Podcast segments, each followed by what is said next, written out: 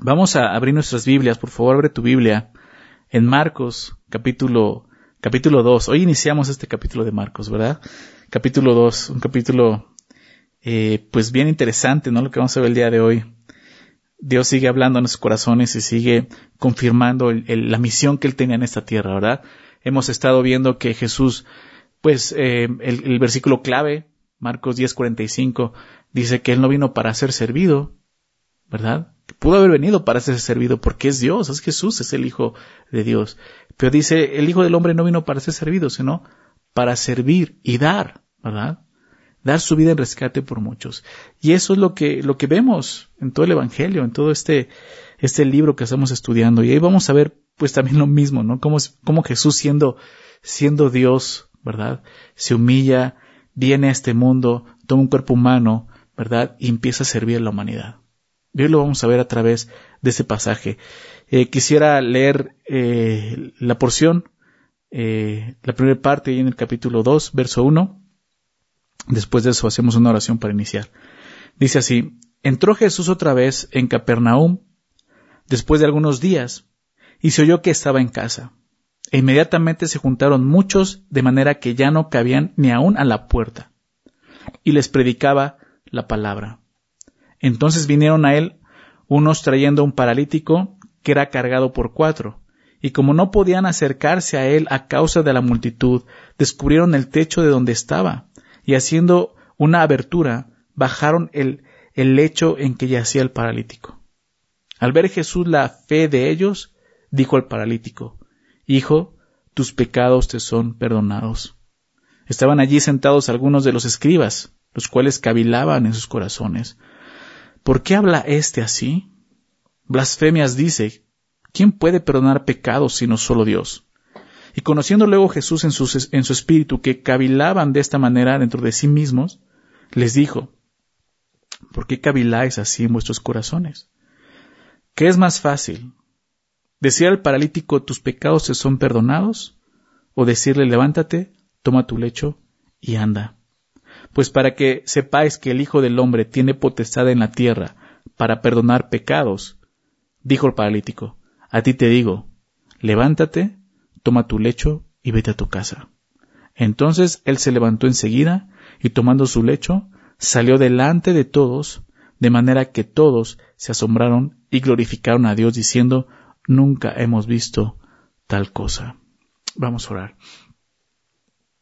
Padre, te damos gracias por esta mañana, por permitirnos estar en tu presencia, Señor, por permitirnos reunirnos de esta manera, Señor, sabiendo que tú estás con todos nosotros.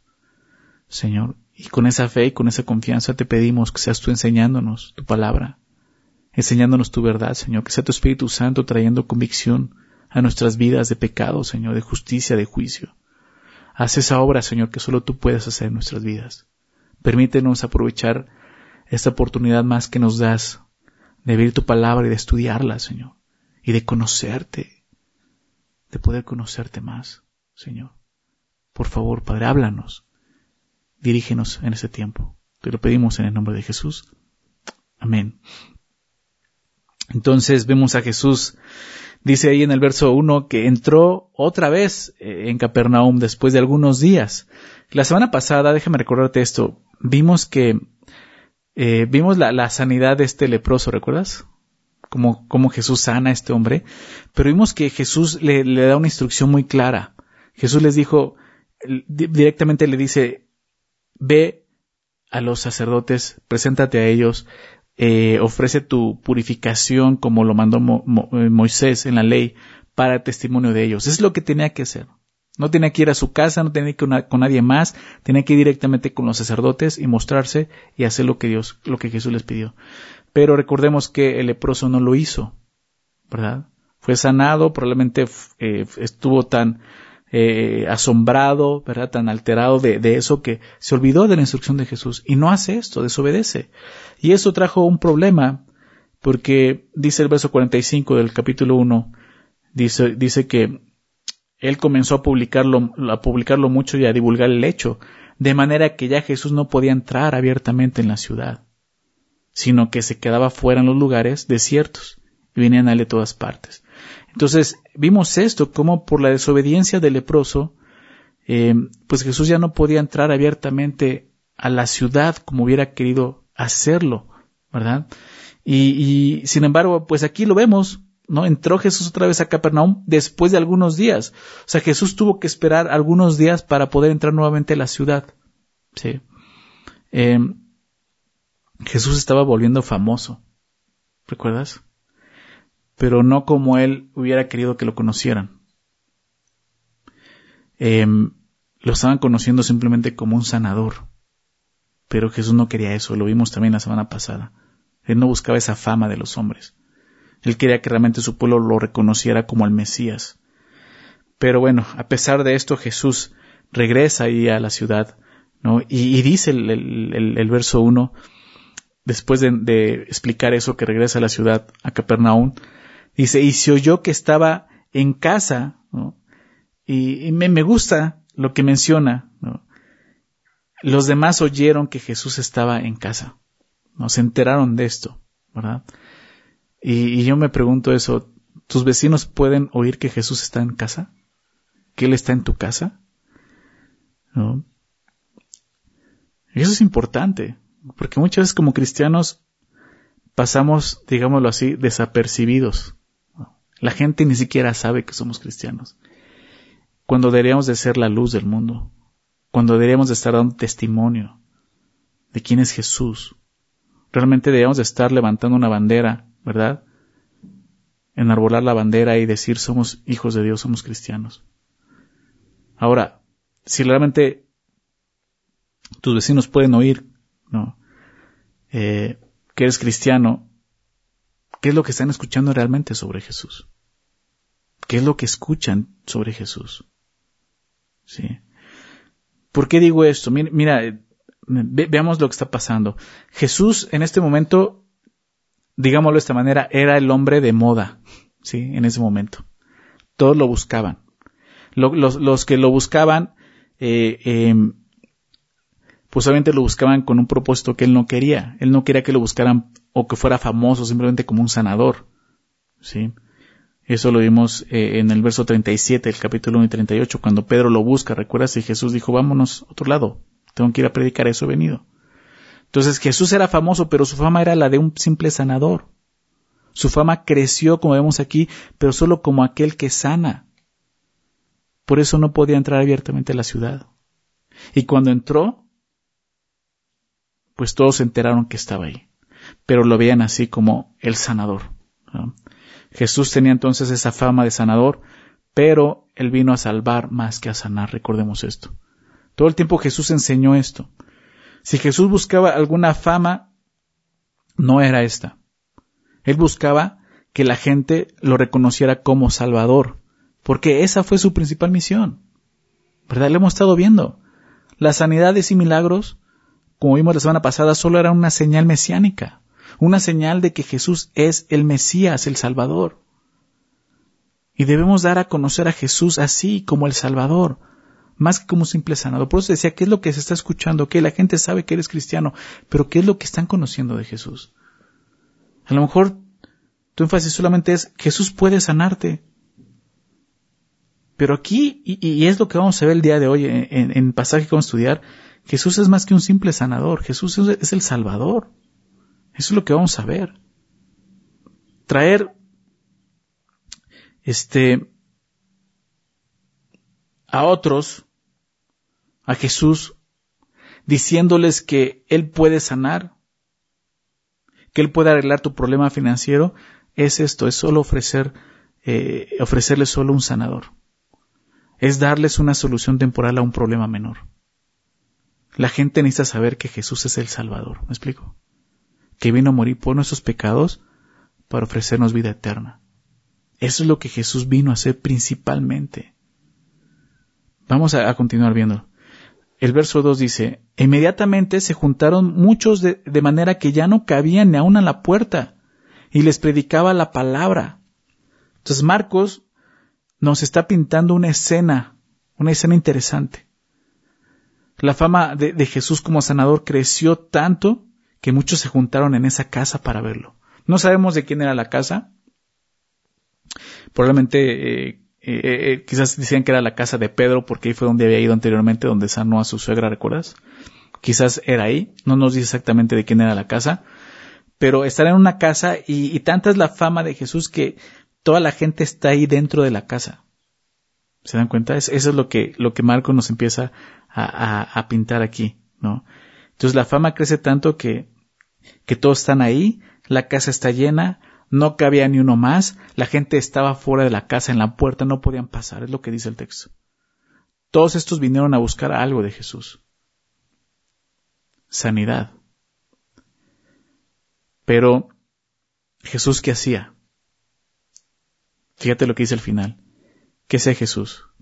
Y les predicaba la palabra. ¿Se dan cuenta? Y les predicaba la palabra. Marcos ha sido muy enfático en esto. Sí, Jesús hizo este muchos milagros, sanidades, sacó demonios, pero sobre todo predicaba, enseñaba la palabra. Es lo que está haciendo aquí y les predicaba la palabra. Esto fue lo más importante del ministerio terrenal de Jesús, su predicación. ¿Verdad? Llega a ser tan eh, tentador, lo veo así, hablarle a los demás de un Jesús que sana. Pero lo que Él quiere es que le hablemos a los demás de un Jesús que salva. Porque de eso se trata su predicación. ¿Recuerdas? Lo que vimos en el capítulo 1, verso 15, el, reino de los cielos es cercado, el tiempo se ha cumplido. Arrepentidos y creed en el Evangelio. Está hablando de salvación. De eso se trata la misión de Jesús. No estoy diciendo que Jesús no sane o que no pueda sanar el día de hoy. Claro que lo puede hacer, yo lo he visto. Lo que estoy diciendo es que la más grande necesidad del hombre es esta, salvación de sus pecados. Eso es el verdadero evangelio. Jesús vino a morir por nuestros pecados en la cruz. Y es lo que estamos viendo aquí en Marcos. La gente se está amontonando, buscando sanidad, y Jesús ¿qué hace? Les predica. Les predica. Pero ¿qué sucede? Verso 3. Entonces vinieron a él unos trayendo a un paralítico que era cargado por cuatro. Eh, por la descripción que vemos aquí, la parálisis de este hombre era severa. Es probable que fuera parapléjico, o sea, eh, este hombre no podía moverse para nada, o sea, del cuello para abajo estaba totalmente inmovilizado, paralizado. Ahora, lo que vemos aquí es que traen a este hombre, dice que era cargado por cuatro. Y desde aquí podemos ver la fe de estos hombres. Porque Jesús va a hablar de la fe de ellos. Estos hombres tenían fe en Jesús. ¿Por qué digo esto? Porque a pesar de todos los obstáculos e impedimentos a los que se enfrentarían o podrían enfrentarse, ellos sabían que Jesús podía sanar a su amigo. Ellos están teniendo fe, ¿te das cuenta? Ellos dijeron, vamos a llevarlo. ¿Ok? Mira, para empezar, aunque este hombre fuera paralítico y probablemente una persona muy delgada por su condición, o sea, el llevarlo cargando con, Jesús representaba una dificultad para ellos. No sabemos cuántas cuadras o calles tuvieron que cargarlo para llevarlo a Jesús. Pero estoy seguro que debe de haber sido agotador para ellos llevarlo. Y aún así lo llevan. Ahora fíjate lo que dice el verso 4. Y como no podían acercarse a él a causa de la multitud, no podían acercarse a Jesús por toda la gente que estaba ahí, descubrieron el techo de donde estaba. Y haciendo una abertura, bajaron el lecho en que yacía el paralítico. Entonces aquí vemos otra dificultad a la que se enfrentaron estos, estos, estos amigos. Estos hombres llegaron a la casa donde Jesús estaba y se encontraron con que no había paso. No podían acercarse a Jesús por causa de la multitud. No podían pasar por toda la multitud que estaba en la casa, ni siquiera podían pasar por la puerta. ¿Por qué? Porque estaba obstruida. Otra dificultad más, pero no para la fe de estos hombres. Quisieron estos hombres, dice el texto, descubrieron el techo de donde estaba y haciendo una abertura, bajaron el lecho. O sea, ve hasta dónde llegaron. O sea, estos hombres vienen cargando, ¿no? A este paralítico, no sabemos cuánto, cuánto tiempo, pero lo vienen cargando, llegan a la puerta y ven que está atiborrado de gente y dicen, ¿qué hacemos? El techo, ¿no? No sé, no sé a quién se le, ha, se le habrá ocurrido esto? Pero ¿te imaginas el dueño de la casa? O sea, alguien tendría que pagar por el techo. Estos hombres estaban dispuestos a hacerlo, ¿te das cuenta? Los hombres dijeron, ¿sabes qué? Vamos a subirlo al techo, lo abrimos el techo y lo bajamos por ahí. Oye, pero, no, o sea, nos vamos a meter en un problema. No importa, lo pagamos. Venimos y restauramos el techo. ¿Te das cuenta? Eso es fe. Ahora dices, oye, pues qué sencillo, ¿no? Al día de hoy necesitas maquinaria para romper un techo, ¿no? Un, cincel, por lo menos un mazo, estar golpeando. En esa época los techos de las casas estaban hechos de, de vigas, de madera, forrados con ramas de árboles, cubiertas de barro mezclado con paja. Entonces, fue sencillo, pero no fue tan fácil. ¿sí? O sea, ellos debieron, para empezar, debieron de subir al paralítico al techo. Y algunos dicen que en todas, todas las casas en ese tiempo había alguna escalera por fuera donde podían subir al techo, ¿no? Pongamos que sí. ¿Cómo vas a subir un paralítico por unas escaleras a un techo? O sea, no fue nada sencillo lo que esos hombres estaban haciendo. ¿Sí lo ven? Y no solo eso, ya que subimos al, paralítico, imagínate la, la, imagen esa. No están ahí, Jesús está abajo predicando, la gente está ahí escuchando a Jesús y de repente hay unos cuates subiendo un paralítico arriba del techo. Y no solo eso, empiezan a abrir el techo. ¿Sí? Ellos eh, eh, estuvieron dispuestos a eso. A abrir el techo. Porque creían que Jesús podía sanar a su amigo. Entonces abren el techo y dice que bajaron el lecho en que yacía el paralítico. El lecho era el lugar donde la persona dormía. O sea, se habla de eso. Digámoslo, digámoslo de esta forma, sería su cama. Pero más, más, no, no tanto una cama, sino más como una camilla. Probablemente solo eran un conjunto de cobijas para poder transportarlo fácilmente. Entonces, lo que nos dice Marcos es que desde el techo ellos bajaron el lecho donde estaba acostado el paralítico, como si lo hubiesen descolgado prácticamente. O sea, había riesgo de que se les cayera, ¿no? Pero esos hombres estaban dispuestos a correr el riesgo con tal de llevarlos, llevarlo a Jesús. O sea, imagínate, imagínate el paralítico de repente lo suben al techo, está ahí, de repente siente que lo empiezan a bajar. O sea, imagínate la escena, Jesús está predicando. Y de repente se empiezan a escuchar pasos en la azotea. y, después de, y después de eso se escucha que están rasgando el techo. Cuando de repente se abre el techo y se ve bajar un lecho con una persona paralítica. Esto es lo que está pasando aquí. A esos hombres ni siquiera les importó interrumpir de esta manera a Jesús. ¿Por qué? Porque ellos tenían fe en Jesús. Ahora, ¿qué hace Jesús? ¿Se molesta? ¿Los corre? No. Porque Él sabe que tienen fe. Em, no debemos de pensar que esta interrupción molestaría a Jesús. Probablemente Jesús sabía que iba a suceder esto. ¿Recuerdas? Dios no se va a molestar con que lo interrumpamos.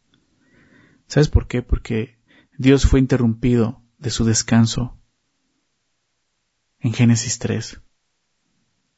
Dice la palabra cuando Dios creó todo. Al séptimo día descansó, ¿recuerdas? Y ese descanso es interrumpido en Génesis 3 cuando entra el pecado en el hombre. Y desde ese momento hasta el día de hoy, Dios está buscando una sola cosa, trabajando en esto, la salvación del hombre. Para Dios no hay interrupción cuando se trata de salvación, porque para eso vino a este mundo. Para eso se hizo hombre, para servir y dar su vida en rescate por muchos. O sea, Jesús, mientras que tú lo busques por fe, no te preocupes, Él va a estar dispuesto a escucharte. No lo vas a interrumpir. Entonces la fe de esos hombres era tan grande que estaban seguros que Jesús sanaría al paralítico, ¿te das cuenta? O sea, es, o sea, ellos estaban seguros, ¿por qué? Porque hicieron todo esto, confiando en que Jesús podía sanarlo. Para ellos la única manera de sacar al paralítico sería caminando de ahí. O sea, no había vuelta, o sea, ni modo de que no lo sanó y ahora cómo lo sacamos, pues súbelo, ¿no? O sea, la única manera es que él saliera caminando. No podían ni siquiera esperar a que todos salieran, ¿verdad? Ellos sabían que Jesús los sanaría. Y debemos reconocer el trabajo de esos cuatro hombres que se preocuparon por llevar al paralítico ante Jesús. Debemos de eh, elogiar realmente esta fe, la fe de ellos que creían que Jesús los sanaría. La acción de esos hombres es un testimonio de lo que necesitamos para traer a otros a Jesús. Muchos necesitan conocer a Jesús. Debemos de estar dispuestos para interceder como ellos intercedieron por su amigo, para insistir como ellos insistieron con su amigo, para orar por aquellos que queremos llevar a Jesús. No importa cuántos obstáculos podamos encontrarnos, debemos de recordar la fe de estos hombres. Jesús puede salvar. Jesús quiere salvar. Tenemos que venir a Él con fe, confiando totalmente en eso. Vamos a ver qué es lo que sucede, qué es lo que hace Jesús ahora. Verso 5 dice, al ver Jesús la fe de ellos, dijo al paralítico, tus pecados te son perdonados. Estaban ahí sentados algunos de los escribas, los cuales cavilaban en sus corazones. ¿Por qué habla éste así? Blasfemias dice, ¿quién puede perdonar pecados sino solo Dios? Entonces, Jesús ve todo esto y dice lo que, lo que vio Jesús, fíjate, o sea, ocurrieron cosas muy interesantes, ve cómo eh, llegan esos hombres, suben al techo, lo abren, bajan al, al, al paralítico, pero ¿qué dice el texto? Jesús lo que vio fue la fe de ellos. Esto es lo que Jesús estaba viendo. Jesús no vio, híjole, les va a salir bien caro arreglar el techo. Jesús no dijo, híjoles, ahorita con, que, se les caiga el paralítico. No. Jesús vio la fe de ellos. ¿sí? Y eso nos enseña algo. La fe de estos hombres fue visible. Todo lo que, eh, todo lo que vimos que hicieron fue producto de su fe. Sabemos algo, sabemos algo claramente, que las obras no salvan. Es la fe la que salva. Pero la fe definitivamente producirá obras. ¿Verdad? Estoy seguro que Marcos, cuando habla de Jesús que vio la fe de ellos, se refiere también a la fe del paralítico. Si está hablando tanto de la fe de los cuatro amigos como la fe del paralítico. No, no podemos pensar que, no, es que el paralítico no tenía fe, fueron ellos los que tenían fe. No, definitivamente el paralítico tenía fe y le dijo, llévenme. O sea, súbanme, bájenme, ¿no? ¿Se me explicó? Y es por eso que Jesús pudo decirle lo siguiente al paralítico. Ahí en el verso 5.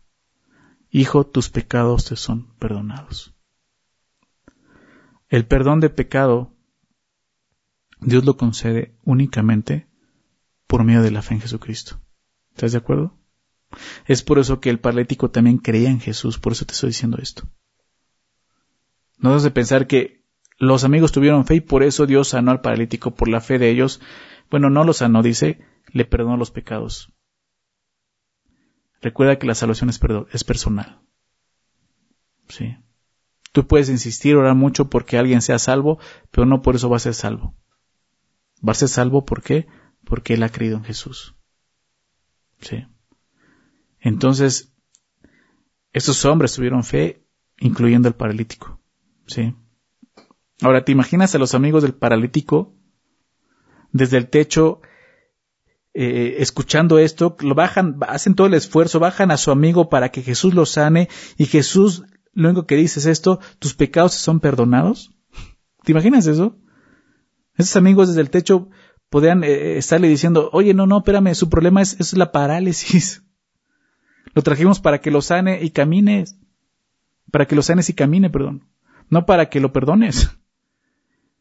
Pero Jesús sabía lo que era más importante en la vida de este hombre, el perdón de pecados.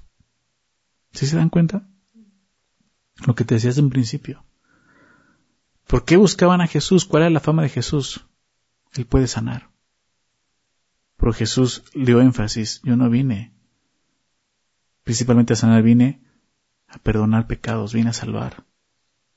¿Sí? Entonces, él sabía que lo más importante para él era, más que su sanidad, el perdón de sus pecados. Ahora, piensa en esto. Este es un hombre paralítico. probablemente con una vida terrible y llena de sufrimiento. Muchos podrían compadecerse de él y sentir lástima. Muchos podrían ver su condición y sentir mucha compasión de él. Pobrecito, pobre hombre. ¿A qué voy? Muchos pueden llegar a ese punto, pero pueden olvidar que también es un pecador que necesita salvación. Sí. A veces la, lástima nos ciega y no nos permite ver que aún las personas más miserables, las personas que han sufrido tanto en este mundo, tienen la misma necesidad que todos nosotros, salvación. Eso es lo que ve Jesús. ¿Te das cuenta de eso? Que podemos decir, ay, qué mala onda Jesús, ¿por qué no lo, no dio sanidad? ¿Por qué nada más le dijo tus pecados son perdonados? Porque eso es lo más importante. Y piensa en eso. Yo sé que hay mucha gente necesitada, con mucha necesidad, que ha sufrido mucho, que quisiéramos ayudar, pues la mejor ayuda que puedes darles es este, llevarles al Salvador. Porque ellos lo que necesitan es lo mismo que tú y yo necesitamos, un Salvador.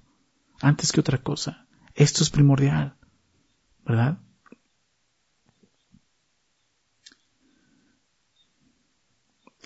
¿Qué es lo que más le interesa a Jesús? Piensa en esto. ¿Tu salud, tu salud física o tu salud espiritual? ¿Verdad? Toda enfermedad física, lo sabemos, es temporal, pero nuestro espíritu es eterno. No tiene sentido, para nada tiene sentido estar sano e ir al infierno.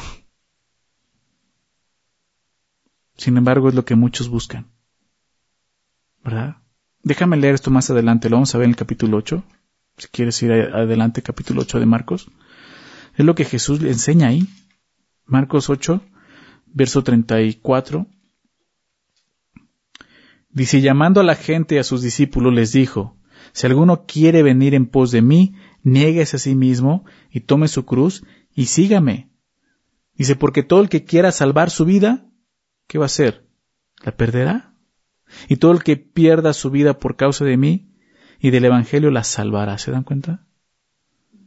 Porque ¿qué, qué aprovechará el hombre si ganare todo el mundo y perdiere su alma? ¿O qué recompensa dará al hombre por su alma? Y muchos viven así, buscando lo de, lo de aquí, lo de el ahora, buscando su vida en este mundo, pero olvidando que hay un mundo eterno más adelante, una vida eterna, la cual no están considerando, pensando que solamente se trata de este tiempo. Jesús está viendo más allá. La sanidad solamente va a servir para este mundo. Tarde o temprano ese mismo cuerpo que fue sanado va a morir, va a perecer, ¿verdad?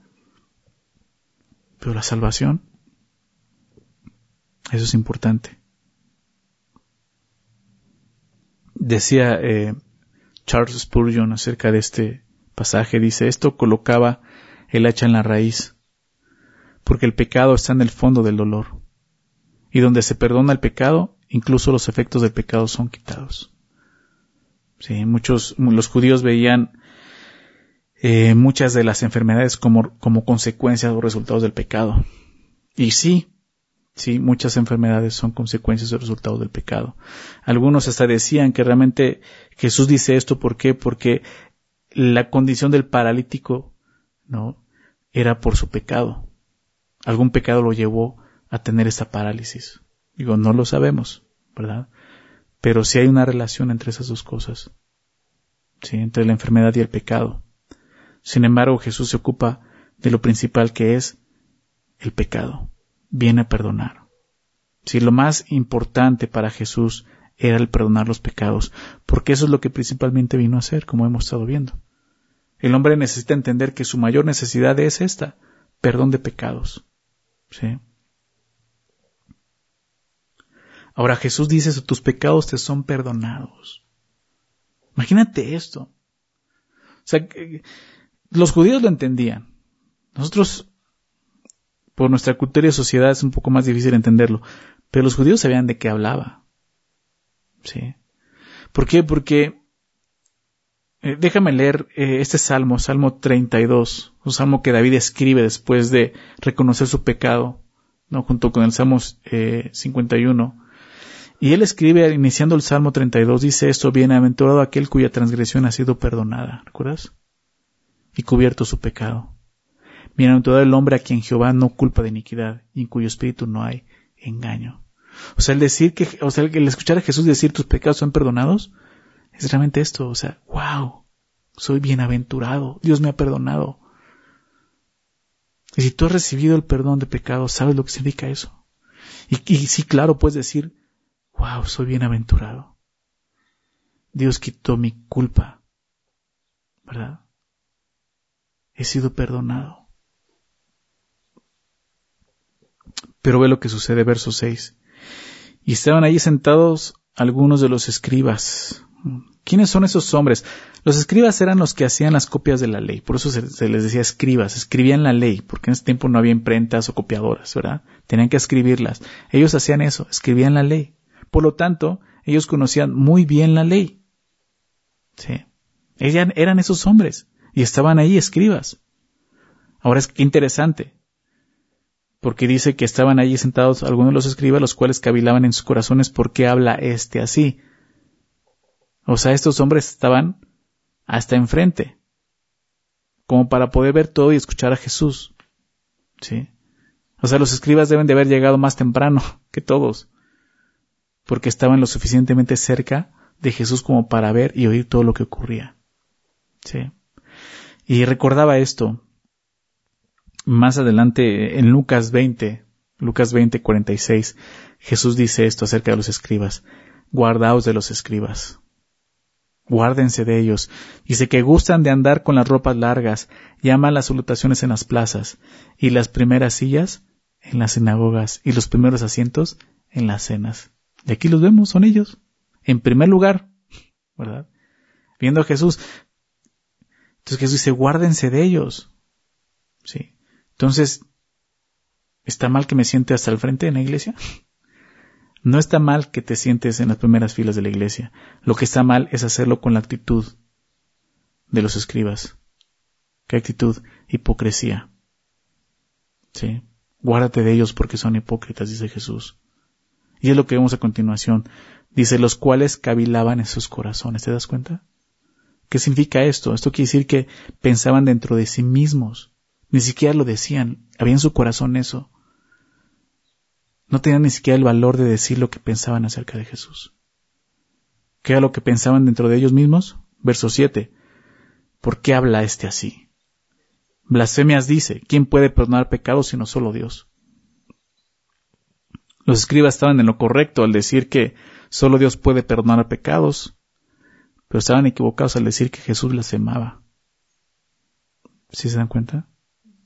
Los escribas entendieron muy bien lo que Jesús estaba afirmando, que Él era el Mesías. Pero el juicio que emitieron fue erróneo. Jesús no blasfemó porque lo que dijo era cierto. Jesús es Dios y lo demostró sanando al paralítico. Entonces ese, ese era el error de ellos.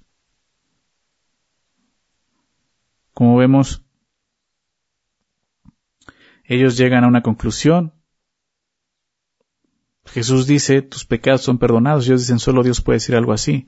Entonces, ¿cuál es la conclusión? ¿Verdad? Jesús es Dios. ellos dijeron, es blasfemia.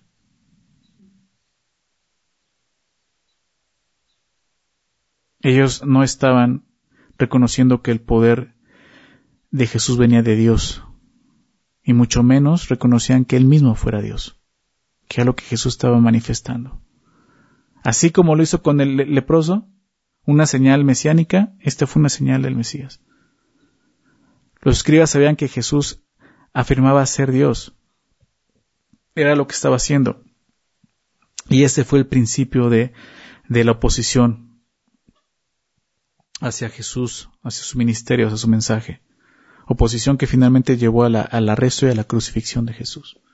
Realmente de esto fue culpado Jesús. No de la blasfemia, porque decían, porque dice que es Dios. De esto fue culpado Jesús. O sea, los judíos, los líderes judíos, los líderes religiosos, entendieron el mensaje de Jesús. Él dice que es Dios. El problema fue que no quisieron creer. Los escribas conocían muy bien la ley, pero su conocimiento no les sirvió de nada cuando llegó su Mesías. Cuando vieron al Mesías, ellos simplemente no lo reconocieron. ¿Por qué? ¿Por falta de testimonio? ¿Por falta de conocimiento? No. Aquí lo vemos. Ellos sabían. Ellos tenían conocimiento. Ellos sabían que solo Dios puede perdonar pecados. La conclusión lógica es, si solo Dios puede perdonar pecados y Jesús está perdonando pecados, entonces Jesús es Dios. Pero ellos decidieron que Jesús blasfemaba porque para ellos Jesús no era Dios. No fue la falta de conocimiento lo que llevó a estos escribas a cometer tan grave error, fue su falta de humildad y sumisión hacia Jesús. Y esto puede sucedernos, estar sucediendo a cualquiera de nosotros. Conocer muy bien la escritura, conocer muy bien la Biblia, pero no conocer a Jesús. No someternos a Él como debemos someternos. Para dudar de Él. Tú puedes decir, no, no, yo sí, yo creo en Jesús, pero realmente estás mostrando esta fe igual que esos hombres, una fe visible, en obediencia, porque si no estás mostrando que no conoces realmente a Jesús y eres más como los escribas. Vamos a ver qué sucede entonces, verso 8. Y conociendo luego Jesús en su espíritu que cavilaban de esta manera dentro de sí mismos, les dijo, ¿por qué caviláis así en vuestros corazones? ¿Qué es más fácil decir, qué es más fácil decir al paralítico tus pecados son perdonados o decirle levántate, toma tu lecho y anda? Pues para que sepáis que el Hijo del Hombre tiene potestad en la tierra para perdonar pecados, dijo al paralítico, a ti te digo, levántate, toma tu lecho y vete a tu casa. Entonces él se levantó enseguida y tomando su lecho salió delante de todos de manera que todos se asombraron y glorificaban a Dios diciendo nunca hemos visto tal cosa. Y aquí viene lo bueno, ¿verdad? Dice el verso 8 que Jesús conocía, ¿no? Conociendo luego Jesús en su espíritu, que cavilaban de esta manera, dentro de sí mismos. Así como Jesús conocía los pecados del paralítico, porque le dijo, tus pecados son perdonados, también conocía lo que hay en el corazón de sus escribas. Él sabía lo que estaban hablando, lo que hay en su corazón. Jesús sabe lo que hay en nuestro corazón, ¿te das cuenta de eso? Creo que entender esto nos guardea mucho. Aún de tener muchos problemas. Podemos estar pensando mal. Podemos decir, bueno, nadie sabe, nadie me escucha, nadie conoce mis pensamientos. Recuérdalo, Dios conoce tus pensamientos. Él sabe lo que hay en tu mente, en tu cabeza. Es lo que vemos aquí. Entonces, como Jesús, perdón, eh, pues toma la interrupción del paralítico y sus amigos para darles una enseñanza a estos escribas. Y les dijo, ¿por qué caviláis así en vuestros corazones? Me hubiera gustado estar ahí, verla acá, esos escribas, al escuchar eh, a Jesús decirles esto. ¿Por qué están pensando de esta manera? ¿Mm? Y los escribas, no, no, de ninguna manera, ¿no? Bueno, no dicen eso. Pero Jesús sabe, ¿no? Y Jesús le está mostrando que, que pues no está blasfemando. Él, él conoce los pensamientos de ellos. Y, y, eso solo lo sabe Dios, que conoce los corazones, ¿verdad? ¿Sí, ¿Sí se dan cuenta? Si Jesús conoce los pensamientos de ellos, y solo Dios puede conocer los corazones, entonces Jesús es Dios. Jesús puede perdonar pecados. Pero no dice solo eso, fíjate lo que dice el verso 9. ¿Qué es más fácil? ¿Decir al paralítico tus pecados son perdonados o decirle levántate, toma tu lecho y anda? ¿Qué es más fácil? Pensemos en eso, ¿qué es más fácil? Cualquiera podía decir lo que Jesús dijo, tus pecados son perdonados. ¿Verdad? Pero podía ser, podía estar blasfemando realmente. Así lo interpretaron los escribas. ¿Por qué? Porque el perdón no era algo que podían ver en ese momento. No era algo visible. ¿Verdad? Pero decirle, toma tu lecho y anda, eso sí demandaba una acción visible de parte del paralítico. entonces es más difícil decir levántate, toma tu lecho y anda. ¿Sí? Es más difícil. O sea, con eso Jesús está mostrando que Él es Dios. Por eso dice el verso 10, pues para que sepáis que el Hijo del Hombre tiene potestad en la tierra para perdonar pecados, dijo el paralítico. El, Hijo del Hombre es una referencia a Jesús mismo, recuerda eso. Lo vamos a ver mucho en Marcos, el Hijo del Hombre. Es una referencia al mismo, tomada del profeta Daniel. ¿sí? Y Jesús está diciendo que Él tiene la autoridad en la tierra de perdonar pecados. ¿Por qué? Porque Él es Dios. Jesús es Dios. La Biblia enseña claramente eso. La palabra potestad indica que Jesús no solo tenía el derecho de perdonar pecados, sino también el poder para hacerlo. Yo tengo la autoridad para que sepan que el Hijo del Hombre tiene potestad en la tierra para perdonar pecados. Entonces le dice al paralítico, a ti te digo, levántate, toma tu lecho y vete a tu casa. Y eso es lo que los amigos del paralítico querían escuchar desde un principio, ¿verdad? Pero Jesús les ofreció más que sanidad a este hombre. Le ofreció salvación. Le dio salvación. Este debe haber sido un momento tenso, ¿verdad? Con mucha expectativa. ¿Qué va a hacer, ¿Qué va a hacer Jesús? ¿Qué va a hacer este hombre? ¿Qué va a suceder? Jesús acaba, prácticamente acaba de retar a los escribas para mostrar que Él es Dios. El paralítico sigue tirado en el suelo. Gente, el paralítico diciendo, ¿y ahora qué va, qué va a pasar? Sus amigos en el techo esperando a ver qué va a suceder. La gente misma con expectativa de lo que va a pasar.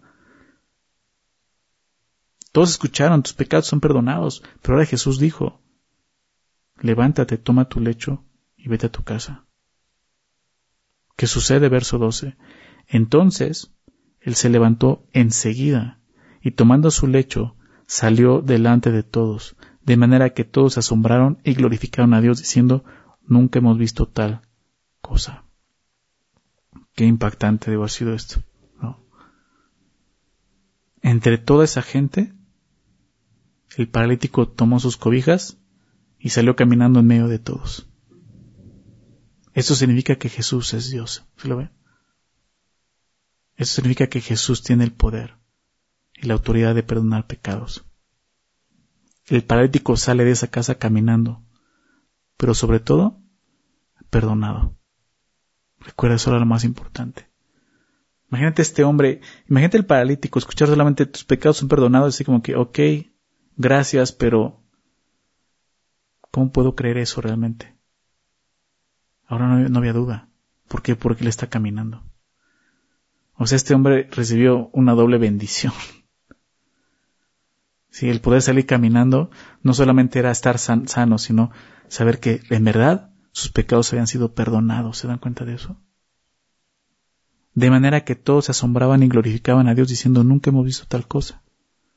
El poder de Jesús para sanar la enfermedad física del paralítico demostró su poder y autoridad para perdonar pecados. Él es Dios. Él tiene esa potestad. El propósito de la sanidad no fue directamente para el paralítico. El propósito era que Jesús mostrara quién era. Y entonces glorificaran a Dios, que es lo que dice. Se asombraron y glorificaron a Dios diciendo, nunca hemos visto tal cosa. ¿Por qué eso se trata? Dale gloria a Dios. No solo la sanidad, el perdón de pecado, la salvación, se trata de la gloria de Dios. Y Jesús está haciendo esto. Ya no dice nada más de los escribas. Me hubiera gustado ver qué hubiera pasado con los escribas. Pero ya no dice nada más de ellos. Sin embargo, más adelante los vamos a ver. Son hombres muy duros. Vamos a, verlos más adelante, pero esto es lo que hace Jesús. Jesús no solo quiere venir a sanar físicamente, Él quiere venir a perdonar, a salvar. Recuerda eso. Recuerda eso. No sé cuál sea tu condición. Quizás estás viviendo una enfermedad. Y sabes, claro que Jesús puede sanarte. Sana un paralítico, limpió un leproso. Dios puede sanarte, pero recuerda, sobre todo Él quiere perdonarte. ¿Qué tienes que hacer? Cree. Cree, realmente cree que Él puede hacerlo. Cree que en la cruz Él murió por tus pecados. ¿Para qué? Para perdonarlos. Para darte vida eterna. Cree en Él. Experimenta primeramente la salvación. Si en su voluntad y en su plan está la sanidad, sé que lo va a hacer pero confía sobre todo en esto, Él quiere salvarte. Un día, los que hemos creído, escuchamos esto, Nos encontramos así como este paralítico. Este paralítico de alguna manera nos representa a nosotros. ¿Por qué? Porque estamos así paralizados espiritualmente, no podemos hacer nada por nosotros mismos. Éramos pecadores. Inútiles, dice Romanos 3. En cuanto a salvación no había algo que pudiéramos hacer. No hay nada que puedas hacer. No es por obras. La salvación solamente depende de esto, del perdón de Dios, reconociendo que Jesús murió por nuestros pecados en la cruz. Así nos encontrábamos y un día Jesús dijo, levántate, toma tu lecho, ¿verdad? Y eso fue lo que hicimos, creer en Él, y recibimos el perdón de pecados. Vamos a ver la, siguiente parte, verso 13. Después volvió a salir al mar y toda la gente venía a él y les enseñaba. Y al pasar vio a, a Leví, hijo de Alfeo, sentado al banco de los tributos públicos, y le dijo, sígueme. Y levantándose le siguió. Aconteció que estando Jesús a la mesa en casa de él, muchos publicanos y pecadores estaban también a la mesa juntamente con Jesús y sus discípulos, porque había muchos que le habían seguido. Y los escribas y los fariseos, viéndole comer con los publicanos y con los pecadores, dijeron a los discípulos, ¿qué es esto? que él come y bebe con los publicanos y pecadores. Al oír esto Jesús les dijo, los santos no tienen necesidad de médico, sino los enfermos. No he venido a llamar a justos, sino a pecadores. Entonces, Marcos nos, nos, narra otra historia. Después volvió a salir al mar. Toda la gente venía a él y les enseñaba. ¿no? Y nuevamente vemos a Jesús enseñando como prioridad de su ministerio. Le estaba enseñando. Y al pasar dice que vio a un hombre, a Leví, hijo de Alfeo, sentado a la, banca de los tributos públicos. Déjame explicar esto. Este Leví, que más adelante lo vamos a ver, es más conocido como Mateo. ¿sí? Fue uno de los doce discípulos de Jesús. Es Mateo precisamente. ¿no? Es, así es como lo llama Jesús. El oficio de él era un recaudador de impuestos. Por eso dice que estaba en el banco de los tributos. Él recaudaba los impuestos para el gobierno romano. Una profesión bastante despreciada entre los judíos. ¿Por qué? Porque eran prácticamente vistos como traidores. Eran judíos que habían aceptado ese trabajo, ¿no? Que era cobrar el impuesto para Roma. Ellos eran judíos que habían comprado al gobierno romano el derecho a cobrar los impuestos. Y se les permitía conservar cualquier cantidad por encima de lo establecido para el impuesto romano. O sea, ellos pagaban y aparte podían cobrar más. De esa forma muchos publicanos, que también eran conocidos así, se hicieron ricos a expensas de su propio pueblo. Ellos llegaron a ser símbolo de, de la peor clase de personas entre los judíos. Eran, eran exiliados en el sentido de que no se les dejaba tener comunión, no podían entrar a las sinagogas, o sea, era, era, eran tratados así. Por lo tanto, pues, eh, aunque eran despreciados, pues eran personas que tenían dinero, ganaban bien, tenían buen nivel socioeconómico, digámoslo así. Pero aunque vivían bien económicamente, pues lo vemos claramente, su misma gente los menospreciaba. ¿Sí? Es este hombre al que Jesús se acerca y le dice, sígueme. ¿Sí? A ese tipo de hombre. Me recordaba mucho, pues, lo que explica Pablo en 1 Corintios, ¿no? Capítulo 1, lo que Dios ha escogido, lo que Dios ha elegido. No recordando cómo Dios nos ha llamado mucho de nosotros. Lo vil del mundo y lo menospreciado escogió Dios, ¿recuerdas? Lo menospreciado, lo que el mundo dice, ya no me sirve esto, ya no lo quiero. Lo que no es para deshacer lo que es. Eso es lo que Dios elige, lo que Dios escoge. Entonces Mateo estaba, como dice el texto, sentado en el banco de los tributos. ¿Se dan cuenta? Él no estaba adorando a Dios cuando Jesús lo llamó. Él estaba en medio digámoslo así, de su pecado, ¿verdad? Y así lo llamó el Señor. ¿Recuerdas cómo te llamó el Señor? Muchos de nosotros así nos llamó en medio del pecado. Nos dijo, sígueme. ¿Y qué hace Mateo? ¿Qué hace Leví? Y levantándose, le siguió. Y así es como respondimos muchos de nosotros. Ni siquiera lo dudamos. Escuchamos la voz del Señor llamándonos y le seguimos. Quizá este hombre ya estaba harto de su vida. Quizás este hombre ya no sentía bien consigo mismo. Y ahí es donde llega la oportunidad de su vida, seguir a Jesús. ¿Te identificas? ¿Mm? Dios nos ha dado una oportunidad y nos está llamando a seguir. Y a lo mejor tú estás en esa condición. ¿verdad? Ya en una posición que dices, ya no quiero estar aquí, ya me harté de mi pecado, ya no quiero vivir así. Jesús está diciendo, sígueme, levántate, deja todo, sígueme. Es lo que hace él. Y levantándose le siguió. ¿Qué hizo el paralítico? Se levantó también, ¿verdad? El paralítico se levantó y ahora Leví se levanta. Faltas tú. Levántate, sigue a Jesús. Si Jesús está llamando, levántate, no importa de dónde, pues levántate y síguelo.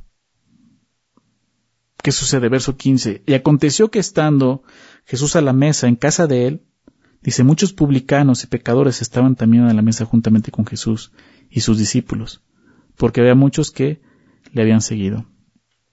Ese fue un banquete que Mateo ofreció en honor a Jesús. Prácticamente es lo que nos dice el pasaje paralelo a esto en el Evangelio de Lucas, Lucas 5:29.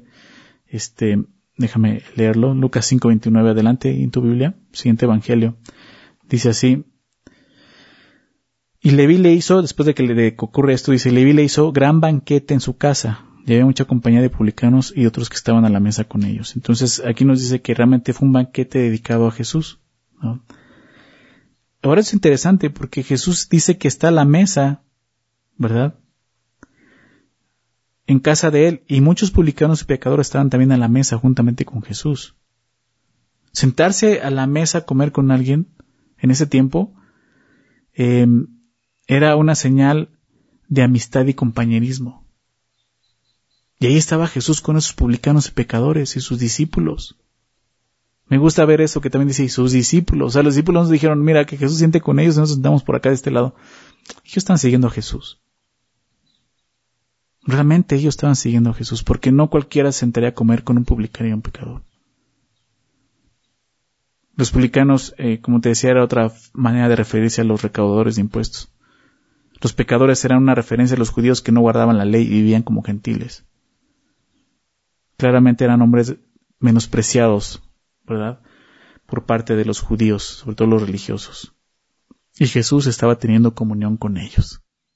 Estaba sentado a la mesa con ellos. Entonces, los escribas y los fariseos, viéndole comer con los publicanos y con los pecadores, dijeron a los discípulos, qué interesante, no le dicen a Jesús, le dicen a los discípulos, ¿qué es esto? Que él come y bebe con los publicanos y pecadores. Para empezar, no nos dice el texto, pero yo digo, ¿estarían ahí también los fariseos y los escribas? O sea, ¿cómo vieron esto y cómo pudieron hablar así? ¿Cómo Jesús les habló? yo creo que estaban también ahí. Igual no estaban comiendo con ellos, pero estaban ahí. Y vemos lo mismo, los escribas están ahí. O sea, ¿no habían visto lo que Jesús hizo con el paralítico? Los escribas y fariseos no podían ver su condición. ¿Por qué? Porque ellos también eran pecadores. ¿Te das cuenta de eso? Ellos piensan a juzgar esto. ¿Cómo Jesús puede hacer esto? ¿Cómo puede comer con publicanos y pecadores? El problema es que ellos no pueden ver que ellos mismos eran pecadores. Los fariseos respondieron como la ley.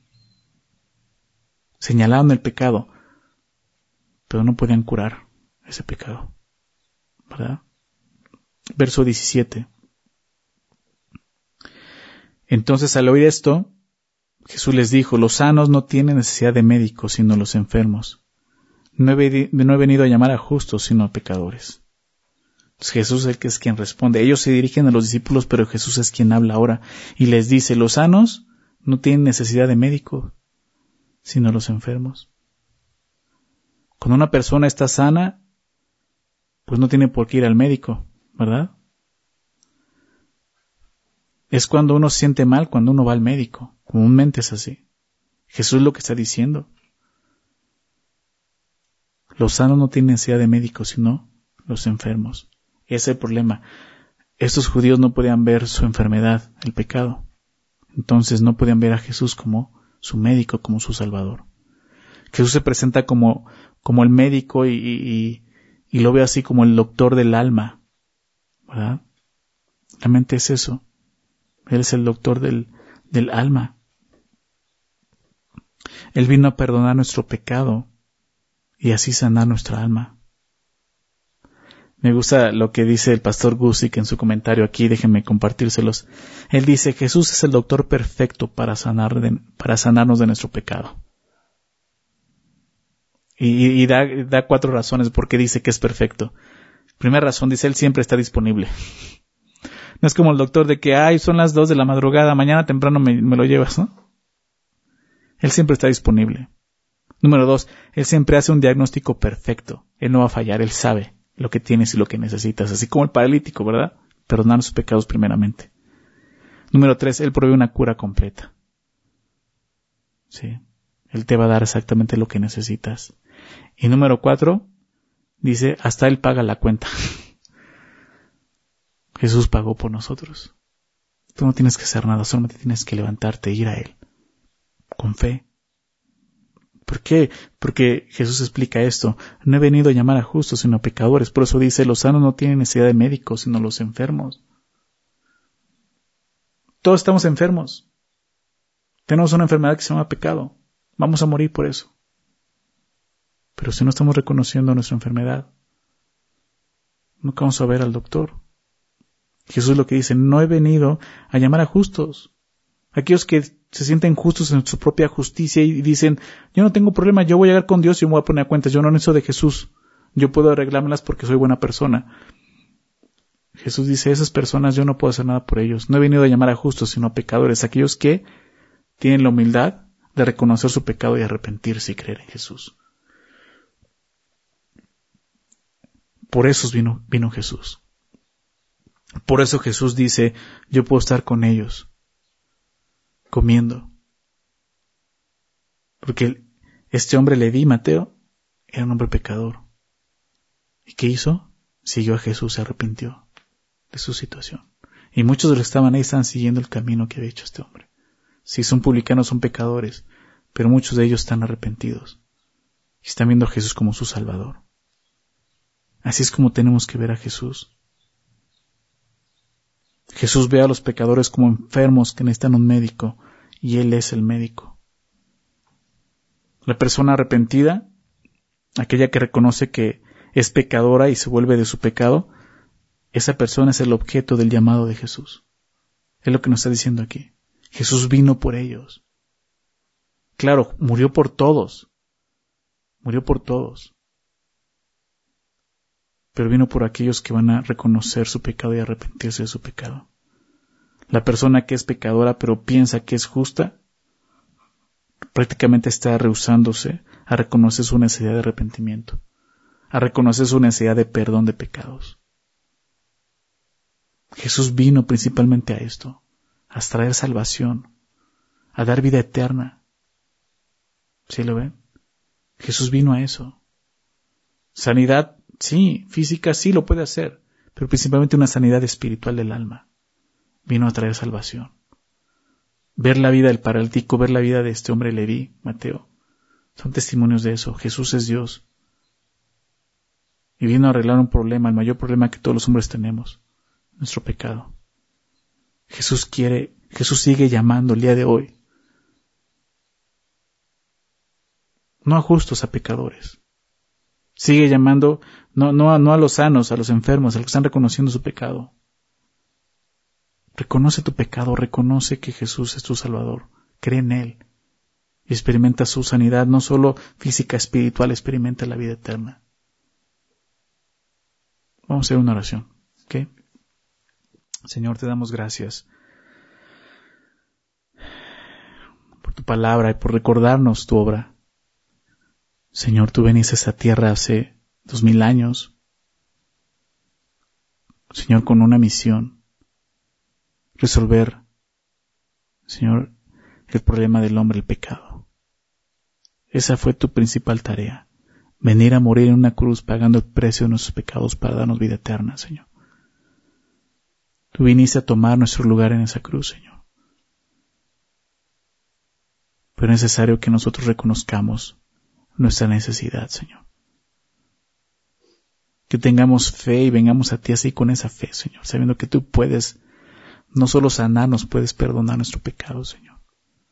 Esa misma fe que tuvieron los amigos del paralítico, el mismo paralítico, la fe que tuvo Leví, Señor, La fe que necesitamos el día de hoy nosotros, Señor. Para reconocer nuestro pecado, Señor.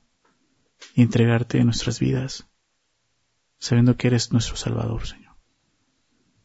Por favor, trae salvación, Señor. Y los que ya hemos creído, ayúdanos a recordar esto, Señor. Que tú nos sigues llamando a seguirte. El seguirte implica muchas cosas, Señor.